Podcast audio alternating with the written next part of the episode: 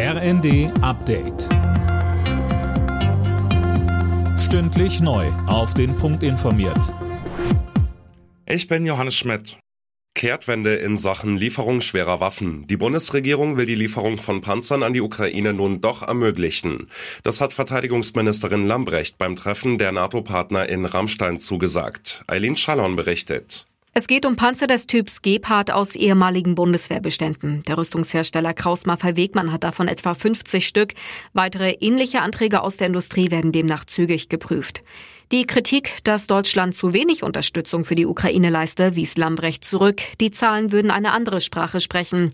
Auch die Lieferung schwerer Waffen im Ringtauschverfahren werde demnach ausgebaut.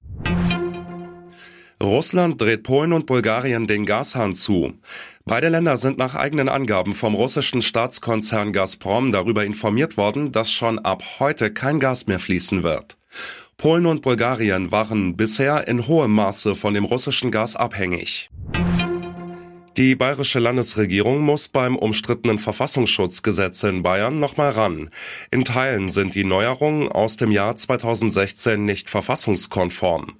Das hat das Bundesverfassungsgericht entschieden. Tom Husse berichtet. Der bayerische Verfassungsschutz hat weitreichende Befugnisse. V-Leute, die Ortung von Handys, Staatstrojaner. Mehrere Vorschriften verstoßen nach Auffassung der Karlsruher Richter gegen Grundrechte. Hier stehen zwei Herzensangelegenheiten der Verfassung im Spannungsfeld zueinander. Die wehrhafte Demokratie und der Schutz der persönlichen Freiheit, so Gerichtspräsident Habert. Bis Mitte nächsten Jahres hat Bayern nun Zeit, bei den Grundlagen der Arbeit des Geheimdienstes nachzubessern.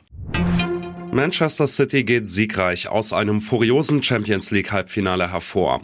Das Team von Pep Guardiola gewann das Hinspiel gegen Real Madrid im eigenen Stadion mit 4 zu 3. Im zweiten Halbfinal-Hinspiel trifft Jürgen Klopps FC Liverpool heute Abend auf Bayern-Bezwinger Villarreal.